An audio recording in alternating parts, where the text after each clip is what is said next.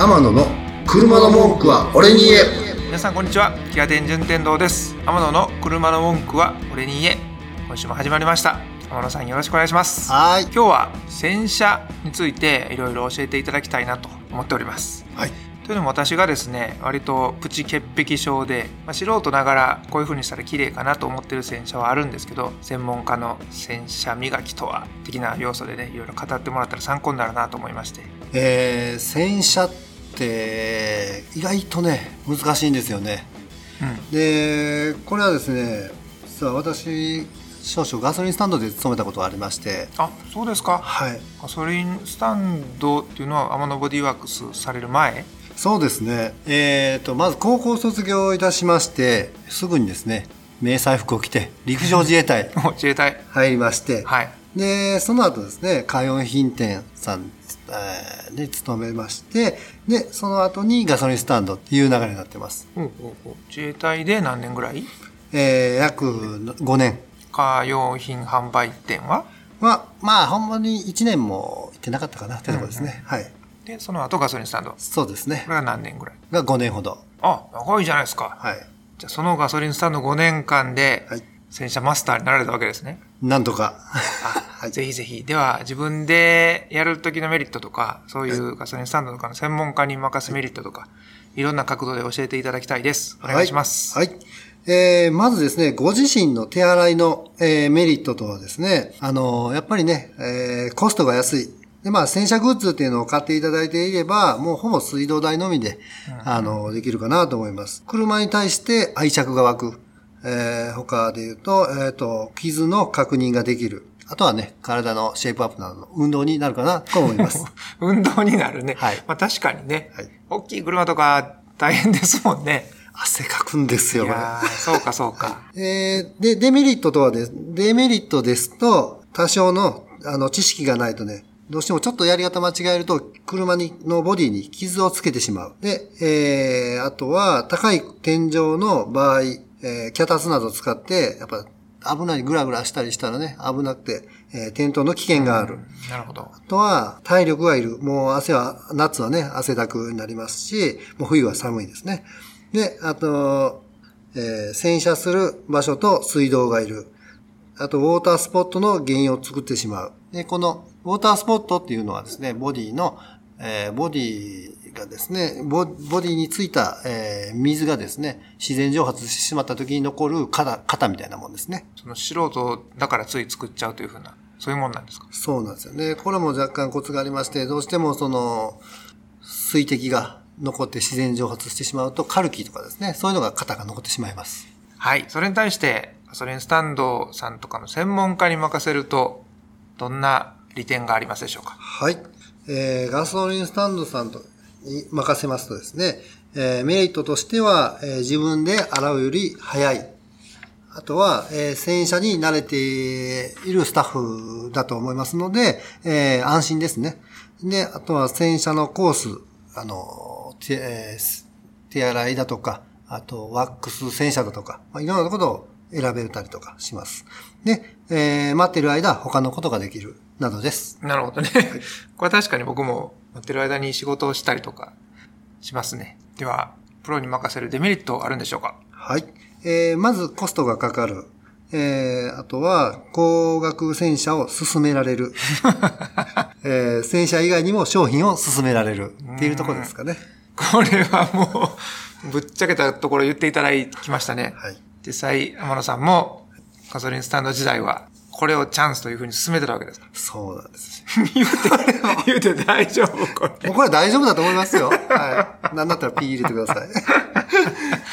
あなるほどね。はいまあ、まあ一つの接点ですもんね。お客さんと触れる。ねはいこれを、まあメリット、デメリットを使い分けて、できるだけ自分に合った洗車っていうのをしたいなと思うんですが、はい。そんな中で天野さんが、まあ、例えば順天堂やったらこういうふうにしたらいいんじゃないのというふうなアドバイスありますか？えーそうですね。やっぱり、その人となりというんですかね、その人、それぞれ忙しい方だとか、あと時間がある方だとか、いろいろありますんで、まあ、どちらでも良いとは思うんですけども、えー基本的にやっぱ、あの、本人さんで現現れるのであれば、あやっぱりそのコツというんですかね、洗車するコツをしっかりあの分かっていただいて、車のボディを全部きれいに保てるようなにしていただければいいかなと思います。でまずは自分なりのいつもしてるっていうことがあった上で、そこをよりクオリティを上げたいのであれば、こういうことを使ったらというふうな、その相談から入るのが良さそうですよね。そうですよね。例えば僕の場合でいきましょうか。はい。僕はまあ基本、えっ、と、あれ、どこでしたっけ？ガソリンスタンドの、その、ブラシじゃない方の機械洗いあるじゃないですか。はい。なんていうの？あれ。なんかタオルバチバチってぶつけるような、ではなくて、のやつですか、うんうんジェット、ジェットじゃなくて。タオルぶつける方。あ、ぶつける方ですね。ブラシはい。は僕も嫌やなと思ったんで、洗車機ですね。はい。なんか布をパタパタパタって回して、それで洗うっていう風なのが、はい。あの、できるだけ頻度よくそこに入れてるんですね。うん。で、えーっと、あとホイールを洗うっていうオプションをつけて、だいたい400円とか500円ぐらいなんです。でその後、え車を拭くスペースがあるんで、車を拭きつつ、足のマットを、足マット洗いみたいなのがまたガソリンスタンドにありますから、あれを運転席と助手席と2枚入れて、で、拭き取って終わり、みたいなことが、あの、いつもの洗車ペースです。どうですか、これ？